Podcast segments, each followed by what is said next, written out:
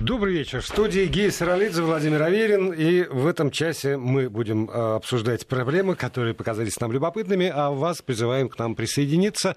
Как всегда, работают наши средства связи. В WhatsApp и Viber можно писать на номер 8 903 170 63 63 8 903 170 63 63 либо э, посылайте смс на короткий номер 5533 и слово «Вести» вставляйте в самое начало вашего текста. 5533 и начинается слово «Вести». Здравствуйте, уважаемые слушатели. Владимир, приветствую, приветствую вас. Давно не виделись, что называется. Ну, давайте с международных таких новостей начнем, которые любопытно было бы обсудить. А, президент Эстонии Керсти Кальюлайт а, заявила об усталости Евросоюза от Украины. Ни, ни больше, ни меньше. Прямо так и сказала. По ее словам, Киев не следует советам своих западных партнеров по борьбе с коррупцией и олигархами. Лидер Эстонии также не исключила, что ряд стран ЕС может поступиться интересами Украины ради взаимодействия с Россией. Ну, тут надо перевести не ради взаимодействия с Россией, а ради собственных интересов, да, взаимодействия э, с Россией. Я процитирую прям. Причина усталости в том, что мы много лет даем те же советы и не видим, чтобы Украина становилась менее коррумпированной, экономика менее олигархической и так далее. Вот э, такие слова произнесла президент Эстонии. Если вспомнить еще, да, там заявление министра иностранных дел, но, э, но он, правда, представляет такую партию, которая еще совсем недавно в Эстонии считалась маргинальной, вот, а сейчас она вторая по в парламенте по количеству людей э, туда прошедших. Э, да, вот он представляет эту партию, министр иностранных дел заявил о том, что вообще надо было подумать о прекращении безвиза с Украиной, потому что не те люди, не тот человеческий материал едет с Украины э, в Эстонию. Кстати, в этом интервью э, президент Эстонии сказала, осудила значит, слова министра иностранных дел собственного, но сказала, что э, политик еще молодой, неопытный. Вот. Говорит то, что думает. Говорит то, что думает. В отличие от меня, опытного политика. Нет, ты знаешь, на самом деле я прочел все интервью, оно во многих местах такое, ну, понятно, оно украинскому изданию давало это интервью, и оно такое где-то даже да, с реверансами в сторону Украины, но достаточно откровенное. Да. И по поводу э, стран ЕС, которые могут поступиться интересам Украины, и по поводу усталости и так далее. А Но... если еще иметь в виду э, интервью, которое она дала двумя днями ранее, когда она говорила, что ее встреча с президентом Путиным повысила э, весомость Эстонии, рейтинг Эстонии, и к Эстонии прислушиваются в Евросоюзе, вот это вот как бы все вместе. Да. Э, хорошая тетка, на самом деле, умная. Не, она, умная. Она, она, она прямая. На самом деле, ну, понятно, что политик политиком, но все-таки какие-то вещи она говорит прямо, то, что думает. Э, если сюда еще прибавить вот эти все статьи, которые появляются периодически в последнее время, да, мы можем Билд вспомнить о Зеленском, вот буквально вчера э, вышла э, статья большая, она называется «Зеленский не дотягивает пока до Путина», вот так как-то можно перевести. То, что во французских газетах пишут и так далее, действительно есть да, чему беспокоиться э, украинским политикам. И то, что э, сейчас э, ну, пытаются сделать хорошую мину при очень, уже не очень хорошей игре, совершенно очевидно совершенно очевидно. Э, очень долго, и, кстати, я иногда с этим спорил, э, у нас э, наши политологи, которые приходят, уже года три назад, по-моему, если не раньше, начали говорить о том, что Европа начинает уставать от Украины, что она поворачивается, что она будет предпринимать какие-то шаги. Но, видимо, в политике все происходит достаточно медленно, особенно в европейской. И вот пришло время. Я сам тогда спорил, говорю, я не вижу, как меняется да, политика Европы и ее отношение да, ко всему, что происходит на Украине и на востоке Украины. Сейчас это действительно заметно. Ты знаешь, вот а, прежде тоже, как, как мне казалось, по крайней мере, каждое выступление а, там, европейского и изокеанского там, человека политического по поводу Украины касалось как правило, все-таки в первых строках это Крым, это Донбасс, ну и, а дальше, если что-то было, то, ну, как-то так вскользь или вообще ничего не было. Последнее время я замечаю, вот я, я сижу здесь, читаю постоянно вот эти срочно, срочно, там молнии какие-то приходят, и в частности приходят молнии по поводу того, что там, например, президент Зеленский провел телефонный разговор там с тем-то, с тем-то и тем-то. И а, дальше удивительным образом для меня а, стало изменяться... М- даже не лексика скорее, вот э, того, а, о чем сообщается по поводу этих самых переговоров. Потому что, как правило, когда сообщают об этом украинские средства массовой информации, там украинские агентства или официальные структуры президента, то там так, например, провел переговоры с э, Майклом Пенсом в телефонные переговоры.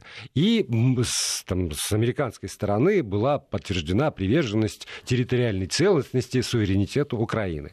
А дальше ты заходишь, например, на э, сайт Белого дома или читаешь, э, соответственно, ами, там, что американские агентства э, со ссылкой тоже на самого Бенса или на сайт Белого дома печатают. И там, как правило, вот я процитирую, со своей стороны Пенс отметил прогресс Украины во внедрении масштабных реформаторских мер, выразил поддержку поддержку усилий новой украинской власти и э, провел переговоры там с Макроном или провел переговоры с Меркель телефонные. И тоже в сообщениях оттуда прежде всего подчеркивается, что там та сторона, французская или немецкая, сделала акцент на необходимости там проведения реформ по поводу борьбы с коррупцией, чего-то еще. У меня один вопрос возникает, Володя, извини, что перебиваю. Что к американским, но особенно к европейским. Что же вы, заразы, пять лет этого не замечали? Что же вы этого Порошенко так хвалили? Говорили о том, что Украина в правильном направлении движется, что все прекрасно, что как много замечательного делается и так далее. Куда же вы все, вы все, все эти годы смотрели, хочу я у них спросить? А потому что, должен тебе сказать, существует некое очарование. Порошенкой. Очарование, вот процесс... очарование процессом. Про... процессом. Да, очарование процессом, потому что хотим мы этого или не хотим. Но э, там распад Советского Союза это действительно очень мощное, очень важное событие там, конца 20 века. И процессы, которые происходят на постсоветском пространстве, вне зависимости от того, идут ли они, мне кажется, там в Эстонии или Литве, в Грузии или в Туркменистане, на Украине или в России, это все равно процессы, которые так или иначе корнями своими уходят вот именно в это. и 30, поскольку... 30 да, лет да, прошло. Да, да, да. Ты, и... ты, ты вспомни, да, вот это все-таки временной, кажется, ну, 30 лет, много, мало, там, ну, вот так. Не, да. Немного, поскольку процессы не да, завершены. но ты вспомни, 17-й год и 47-й страна.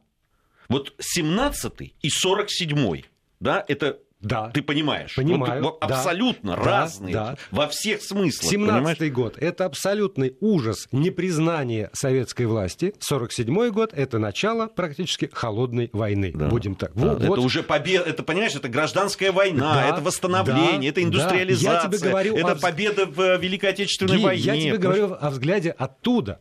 И когда оттуда смотрят сюда, то все равно все, все понимают, и мы понимаем, что те э, процессы распада Советского Союза, формирования там государственности, формирования экономик, это процессы незавершенные. И тут вдруг, 2014 год, вот этот вот Майдан, ура, геть, мы пошли, мы в другую сторону, мы в Европу. И, ой, да, ребята... Вооруженный, э, значит, э, путь...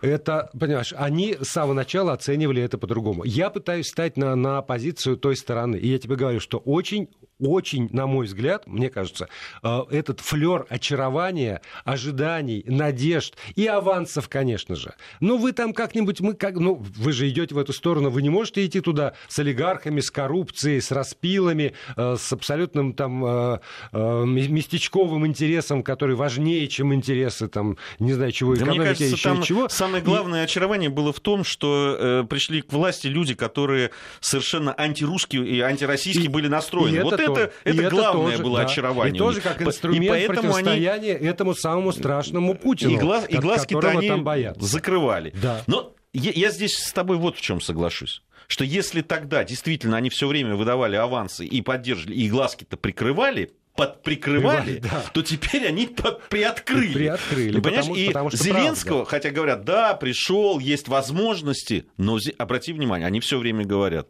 и, и та же э, президент Эстонии Керсти э, Калилайт говорит, что если сейчас и достаточно быстро вы не, сделаете. вы не, вы не покажете хоть какие-то да, положительные результаты, это приведет для вас, ну, фактически к катастрофе. Она слово катастрофа не произносила, да, ну, во всяком но случае, контекстом было. Вот все, тогда уже никто, никто, авансы кончились, никто уже не поверит. И потом, хотим мы, не хотим, и они хотят, не хотят, но денежки считают. И когда озвучиваются суммы, которые выделил там Евросоюз, которые выделила, там, выделили Соединенные Штаты Америки, кредиты, которые выделили э, международные финансовые организации. Это деньги. Это деньги, по, и по этим долгам пришло время платить. Там и, у них вообще да, 40% а, вот, того, что они получат, они должны сразу должны, же отдать. Должны, должны 10, отдать. Там больше 10% они на войнушку собираются потратить. То есть 50% сразу. Да, в, минус от развития, безусловно. Вот, вот так. И когда дошел, вот, вот пришло время как раз расплаты по этим самым долгам, то тогда возникает резонный интерес. А вы, ребята, отдадите? А вы можете это отдать только при условии, что вы действительно сдвинете с мертвой точки в, в экономике, несмотря на колоссальный по современным меркам рост 4,6%. Это очень много, казалось бы, но а тоже от какой базы отсчитывать. И Тут... вот именно, по-моему, финансовый вопрос, он э, очень многих отрезвляет. Да не, ну он финансовый вопрос, конечно, сейчас пришло время. Они так смотрят на все это и говорят, так, а деньги-то наши. Но, э, на мой взгляд, вот это вот изменение еще отношений, оно очень хорошо продемонстрировало, было продемонстрировано вот сегодня на переговорах, которые по газу э, шли э, да, между «Газпромом», «Нафтогазом», да, присутствовали там и представители, естественно, Еврокомиссии. Вот. И вот то, что достаточно жестко было поставлено Украине перед этими переговорами вот это самое э, правило, да, э, по которому Украина обязалась с 2020 года. Кстати, это знаешь, когда произошло? Когда в 2014 году они подписали соглашение об ассоциации с Евросоюзом. Таким образом, они обязались к 2020 году перейти на европейские энергетические нормы. Угу. Вот. Э, и там, э, в частности, подразумевается распределение мощностей на прокачку газа через аукционы. То есть «Газпром», если сейчас Киев имплементирует, как любят говорить, а по-русски да, просто примет это все, а, реализует а, вот эти договоренности, которые еще в 2014 году были а, подписаны, к 2020 году время пришло, значит, тогда с 1 января 2020 года Киеву придется регулярно выставлять свои транзитные мощности на аукцион.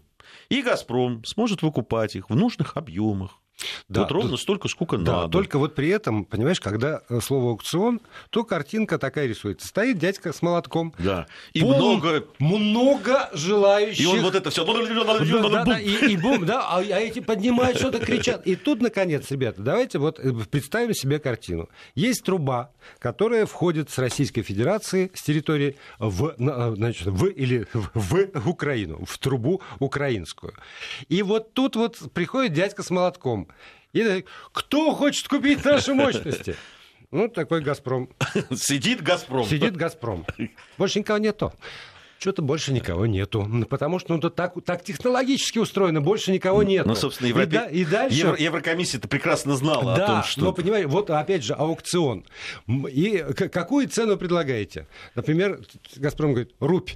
Ну, так вот, рубь, и, и, и семечки в этот момент лузгает. И этот дядька с молотком судорожно оглядывает. А кто больше?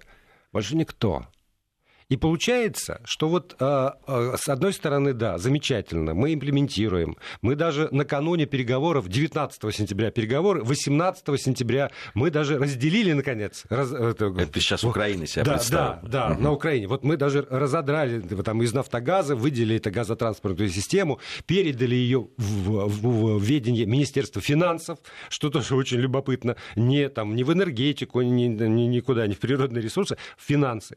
И с этим приехали вот на эти самые переговоры, но а, получается, что если опять, это я говорю, это не, не «Газпром» говорит, не, там, не советская власть говорит, не украинская власть, я говорю. Мне кажется, что то предложение, с которым выходил «Газпром» прежде, давайте заключим контракт, где говорим жесткие какие-то там цены и жесткие объемы, было для конкретной трубы украинской – которой больше никто не подсоединен, кроме, собственно, «Газпрома», было выгоднее. Там, там же есть вот этот вот нюанс. Ну, мы с тобой не, небольшие газовики не, ну, да, у меня и энергетики. Есть большая школа, у меня Симонов приходит. Ты подготовлен. Я еще помню его Но тут же есть вот что. А, долгосрочный контракт, да, о котором, собственно, мечтает и Украина, в общем, он, конечно, выгоден и Европейскому Союзу. По одной простой причине. При долгосрочном контракте, насколько я понимаю, в общем, инвестиционная привлекательность да, ГТС Украины, она, естественно, повышается. Конечно. И тогда там есть... А, а, а, а действительно с этим ГТС надо что-то делать. Ее надо модернизировать, ее надо даже латать, я бы сказал, да. хотя бы Но за последние пять лет, между прочим, надо отдать должное Нафтогазу Украину. Они проводили очень активную работу среди европейских э, газораспределяющих компаний, продавцов, с тем, чтобы создать некий пул международных инвесторов, которые бы пришли на Украину. И вот буквально летом этого года тот же самый «Нафтогаз» выступил с заявлением о том, что, увы, не удалось Понимаете, вот ни, ни одна европейская... А ведь было время, когда европейская... им предлагали, предлагали консорциум да, европейских, да. российских э, но, сделать. Но по политическим мотивам mm. этого не состоялось. Теперь выяснилось, что на коммерческих, вот просто независимо, там, вне политики условиях не нашли ни одной компании, которая бы захотела с этой газотранспортной системой Украины работать. Теперь говорят, что поскольку в Европе не нашли, то мы, значит, обращаемся к нашим заокеанским друзьям друзьям, может, а, некие неназванные американские компании как будто бы проявляют осторожный интерес. Вот буквально э, такие слова я прочитал в официальном сообщении Нафтогаза Украины. И получается, что остаются один, один на один. И я даже понимаю там, все слова, всю риторику, которую употребляют, что там ни шагу назад с этой Москвой, там этот Путин, страна-агрессор и трам-тарарам, но э, вспоминается один анекдот детсадовский такой про ворону, э, значит, там и медведя в самолете. Вот, а ты летать не умеешь? Вот, да, потому что для, для, для того, чтобы вот э, эту самую позицию, особенно в том, что касается денег, оборудования, э, специалистов, там всего на свете, держать такую оборону, надо, надо иметь тылы. А пока тылов нет. Ну, там есть э, сейчас вот те заявления, которые делаются о том, что большие запасы там э, созданы, да, там в преддверии, понятно, кризиса, это все понимали, что э, переговоры будут в связи с ситуацией непростые и так далее, там всего нахранили и так далее, но все понимают, что это, ну, это отложенная. Отложенная, конечно, история, и ее рано или поздно надо будет решать. Понятно, что есть какие-то козыри у тех, у других, все пытаются сейчас этим играть. Ну, посмотрим, чем это все закончится. Но вот, э, э, вот эта ситуация с э, европейскими энергетическими нормами, по которой никаких даже переговоров с нафтогазом Газпрому не нужны. Аукцион регулируется абсолютно четкими угу. европейскими правилами, прозрачная процедура формирования транс... этих тарифов тарифов на транзит и так далее. Ну, вот, не знаю, вот опять будет по понятиям или все-таки по закону? Вот мне, мне интересно, интересно будет за, да. за этим э, последить. Кстати, вот по поводу анекдотов, я, вот к этой ситуации, по-моему, тоже очень подходит э, с, с газом там, и так далее, когда э, на еле сидит тоже значит, ворона, э, лезет на нее корова. И, и, значит, ворона спрашивает у коровы, зачем ты сюда лезешь? Корова говорит, я хочу поесть яблочков. Барон, это же Игель. Говорит, ну и что? Тут не растут яблоки. Корова а у меня с собой.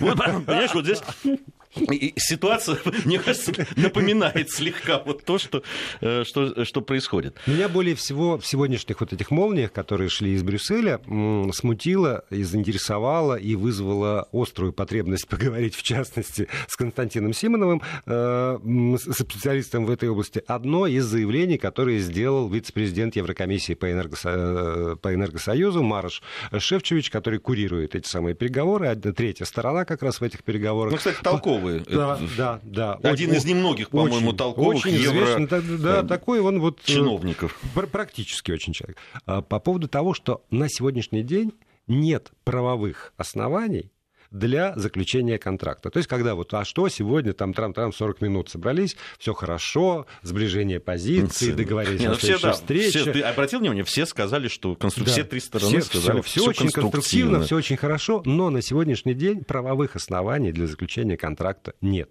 Потому что, с одной стороны, не сертифицирована это вот вчера разделенная газотранспортная система Украины, ни на Украине не сертифицирована, ни тем более в Евросоюзе не сертифицирована. Если говорить о пролонгации каких-то договоров, то эти контракты, как существовавшие, они признаны э, там, с подачи Украины ну, там, невыгодными э, в Стокгольмском арбитраже, потому что там одно решение, что Украина должна заплатить России, другое решение, что Россия должна заплатить Украине. Вот. Но э, получается, что тот договор, он такой как бы тоже не больно, не больно-то хорош. И э, я очень надеюсь, что действительно все конструктивно, сблизились позиции, будет о чем поговорить в октябре. Там вот есть еще один нюанс. Вот в этом все украинцы, если честно. Вот их политика. Значит, э, э, э все понимали, что э, «Газпром» будет говорить о прямых поставках э, на Украину. Да. газа. Значит, украинская сторона заявила о том, что тот человек, который приехал, да, там вот, он не имеет права то есть угу. э, у него нет полномочий обсуждать прямые поставки газа. Слушайте, ну вы как-то, ну как-то, ну давайте уже вести себя. Ну вы едете на переговоры по газу. Да. Пусть, тогда, пусть, тогда, пусть будет... тогда приедет тот, у кого будет да, эти... или, или да, приедет человек, который будет хотя бы э, право сказать решительное нет. Нет ни, ни одного куба сантиметра, вот этого, сантиметра кубического от вас мы не купим. Но это будет тогда позиция какая-то. А мы обсуждаем исключительно транзит. А вот это все мы не обсуждаем вообще никак. А когда действительно ты прав, приезжает человек, который говорит, что мы ни, ни да, ни нет, потому что я тут приехал такой неуполномоченный. Я, я чего? Я привез, вот видите, вот я вам привез вот это, это вот ну, новое, вот это вот наше вот новое, чего мы еще сами не очень поняли, как будет Министерство финансов руководить промышленным объектом на самом деле. А, ну, ну, хорошо. Но, видимо, они поставили прямую вот знак равенства. Все-таки транзит это как раз к Министерству финансов. Это вот туда. Это вот, потому что это деньги. Это потому что это а у меня есть, знаешь, личный интерес. Потому что я же не первый день работаю здесь, или там на, маяке в свое время было. И вот это вот 1 января, утро, утренняя смена. Аверин, по свистку сюда, потому что у нас газ на российско-украинской границе или на украинско-словацкой границе. Да, не да. хочу. А у меня 31 декабря вышел. Как в ожидании. Вентиль закроется или нет. Шкурный интерес, чтобы эти переговоры, слава богу, до 31 января завершились, и все было бы так, чтобы мы с тобой не работали на газе э, ни 31 декабря, ни 1 января с утра. У нас э, новости середины часа, а затем мы вернемся и продолжим. Владимир Аверин, Гия Саралидзе в студии Вести ФМ. Продолжаем наш эфир. Гей Саралидзе, Владимир Аверин здесь. И вот еще одна тема – это а, кредиты. Дело в том, что с 1 октября Центральный банк ужесточает порядок выдачи займов граждан с неподтвержденными доходами и высокой долговой нагрузкой. Другими да. словами, взять кредит в банке после 1 октября будет сложнее, чем или еще сложнее, чем прежде? Ну, э, там я, я уже специалистами поговорил угу. или кое-что почитал, что там есть лазейки, которые позволят. Ну, давай по, по, по, по порядку. По да. порядку, да. Действительно, значит, при выдаче необеспеченных кредитов, ну, то есть, когда нет залоги, что-то там, недвижимость или еще что-то, а, э, значит, будут вот при выдаче необеспеченных кредитов долговую нагрузку заемщика. Что такое долговая нагрузка заемщика? Это... Э, Процент от дохода. Да, ну, фактически да. Фактически да. То есть показатель налоговой нагрузки, он, он рассчитывается как отношение ежемесячных выплат заемщика по всем кредитам, которые у него есть, и займом э, к величине среднемесячного дохода. Ну, в общем, достаточно просто. Угу. Вот. И, и вот э, я могу привести циферку по, по словам, например, главы Минэкономразвития Максима Орешкина. У 15% российских заемщиков более 70% ежемесячного дохода уходит только на выплату долгов. 70 процентов и выше. Есть 80. Там вообще я посмотрел да. цифры, они, конечно, очень серьезные. Э, вот э, по, тем показателям, которые есть, ЦБ вот э, сообщала, что вот они, все эти цифры означают, что расширение кредитования сейчас, а оно расширяется, продолжает, оно уже происходит за счет уже закредитованных групп населения. Да, то есть эти повторные там, кредиты, которые очень часто берут просто для того, чтобы погасить предыдущий кредит, перекрутиться угу. и так далее.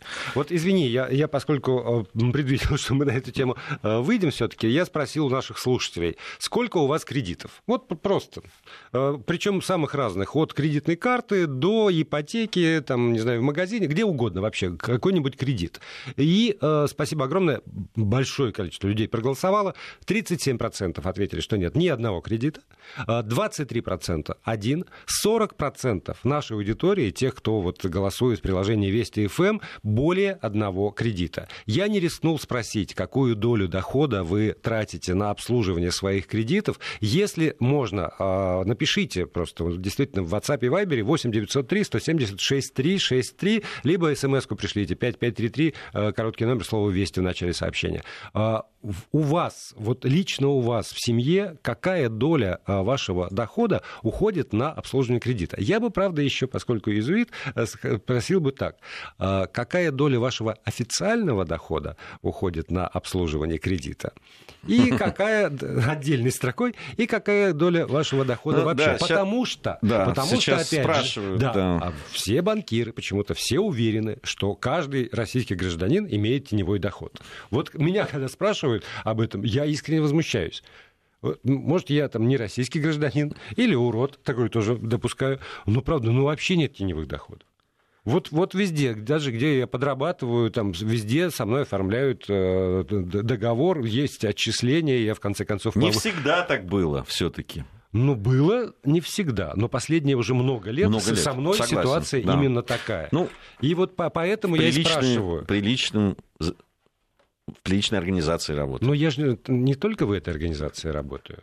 А, я же, в других приличных я, я же работаю где только, куда, где свистнут подработать, я там и, и подрабатываю. И всякий раз оказываюсь в приличных в этом смысле организации. Вот За исключением хорошо. одной. Она была связана с РПЦ. Ну ладно. Вот так, так получилось просто. А, так, статистика, на, на мой взгляд, для меня, для человека, который боится кредитов, как огня просто. Вот у меня один из страхов, кроме клаустрофобии, еще кредиты. Получается, что 70, э, извините, 63% нашей аудитории – это люди, у которых есть кредиты. А если э, говорить о э, официальной статистике, вот ФОМ, Фонд общественного мнения, проводил в, в августе опрос, так у них получилось, что 67% россиян – это люди, у которых есть тот или иной кредит. Вот нам присылают уже довольно активно люди 50%, 30, 20, 100% дохода уходит на три кредита. Ну, это, конечно, очень жестко. 20, 40, ну, прилично все равно. Но 40, 50 это уже много. Это много. Это уже много. А тогда возникает вот законный вопрос. Потому что когда столько кредитов, все равно есть э, потребность, ну, такая доля обслуживания уходящих доходов, тогда есть возможность перехватить. Вот просто, ну, там, не знаю, дожить до, до следующей зарплаты, которую там не всегда вовремя выплачивают. Я здесь вот хотел бы спросить, э, можно, чтобы нам люди написали, вот с их точки зрения, то есть Центральный банк сейчас, чтобы все понимали, он устанавливает специальные надбавки. А, вот для таких да, кредитов для людей, у которых и так уже много кредитов и так далее. То есть такие кредиты для банков будут, а, будут, будут менее выгодными, угу. так скажем, а, так как им для обеспечения более рисковых э, займов будет требоваться больше капитала. Таким образом, он ограничивает выдачу вот таких кредитов. С вашей точки зрения, это правильно или нет? Вот вы, вы как думаете, даже да, с вашей вот финансовой грамотностью, подготовкой и так далее. Да, а вот, вот теперь мой, еще, еще мой вопрос. Возникает э, необходимость перехватить. И если до вот, э, вот этого вот правила, которое вводит ЦБ, а я понимаю, почему вводят, потому что по оценке там Moody's и СПИ, там рейтинговых агентств, доля плохих кредитов на балансах российских банков от 25 до 30 процентов. Да, ну, я, есть... я посмотрел э, вот э, такие кредиты в других странах вполне себе развитых, угу. они-то примерно такие же, если не выше иногда. Да, но здесь еще возникают дополнительные факторы. Это темпы роста ВВП, это темпы роста или падения доходов населения. Вот это все приходится учитывать тоже. И чтобы не надулся пузырь, ЦБ вводит такие вот такие правила новые. Где перехватывать?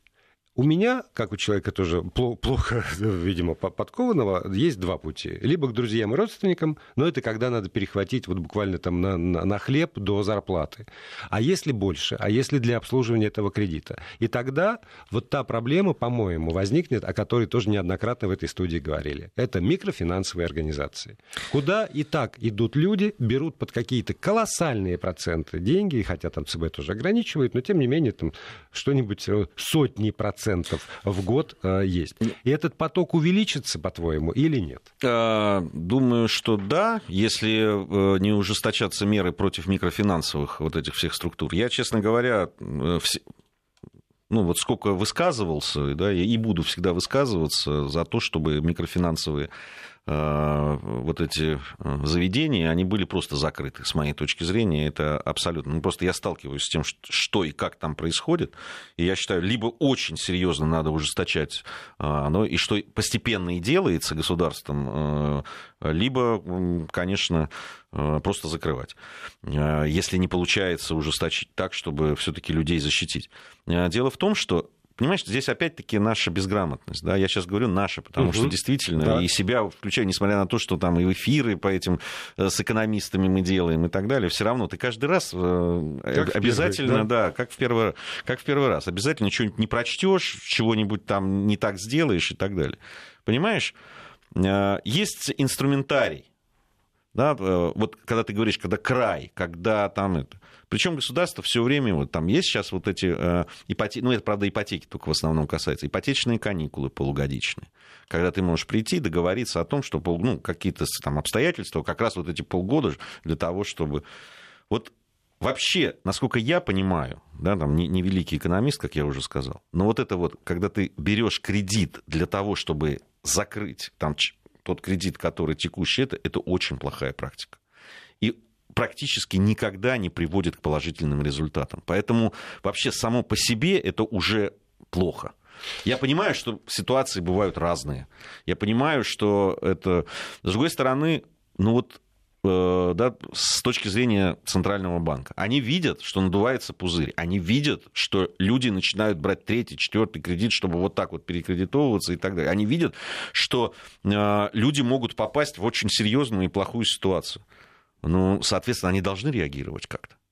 Они реагируют как-то, но при этом вот сегодня коммерсант написал, что э, российские банки в эти последние дни, которые остались до 1 октября, просто устроили настоящую охоту и обзванивают вот эти холодные звонки, там, то все 50, чуть ли не на улице ловят людей и активно, настойчиво предлагают кредиты. Я это знаю, потому что у меня э, все время телефон вдруг с незнакомого номера, и я такой замечательный, конечно же, я сразу делаю замечательным, и не хотите ли вы взять у нас? Нет, не хочу. А вот, а вот у нас такие замечательные условия, и э, они хотят набрать как можно больше вот сейчас портфеля, э, и, и опять же обзванивают тех, у кого уже уже есть. Самая большая, я опять-таки посмотрел цифры, самая большая маржинальность. Вот именно вот эти uh кредиты, ну, нет, понятно, что потребительские это кредиты да. и так далее. Это сейчас то, что приносит доход. И, ну, понимаешь, вот здесь и надо регулировать. Надо как-то вот эту э, тягу профессионального алчность банкиров как-то где-то а, ограничивать и регулировать. ЦБ это регулятор, он, он как раз и должен регулировать. Ну, да, в, моем, в моем неэкономическом мозгу, я так думаю. Но, с другой стороны, вот замечательное сообщение из Нижнего Новгорода. Когда-то был закредитован по уши, порядка половины дохода уходило на выплаты, а если брать официальный доход, было порой, что выплаты были выше дохода. Потом перегорел, никаких кредитов несколько лет. Потому что а, помимо всего прочего, помимо регулирования ЦБ, помимо агрессивной политики банков, которые предлагают кредиты, есть же еще э, здравый смысл. Вот просто человек, ну, там, не знаю, у меня, у меня патологическая, конечно, боязнь, я не пример, но любой человек, он же, наверное, оценивает как-то свои силы и возможности, хотя я, знаю, всегда, хотя я знаю людей, которые прекрасно оценивали свои силы и возможности, брали там ипотечный кредит, а через 2-3 года, а на такую перспективу никто из нас не в состоянии просчитать э, стабильность своего рабочего места, оказывались без работы, и в итоге у меня есть, лично у меня есть знакомый, у которого, которому пришлось квартиру э, отдать и снова вернуться э, в съемную, только гораздо худшего у меня, качества. У меня таких у меня таких знакомых, даже к сожалению, не один. Не один, не один да. Не один, и, да, и среди них есть даже очень известные люди. Но и у известных людей, которые со стороны кажутся весьма успешными да. там, и так далее, иногда наступают не очень хорошие времена. Вот, э, вот тоже человек связан с телевидением, угу. и было все хорошо и так далее, а потом бац, и нет ни проектов, ничего, и все, а там большой кредит, большой дом и так далее, и ты оказываешься в очень сложной ситуации.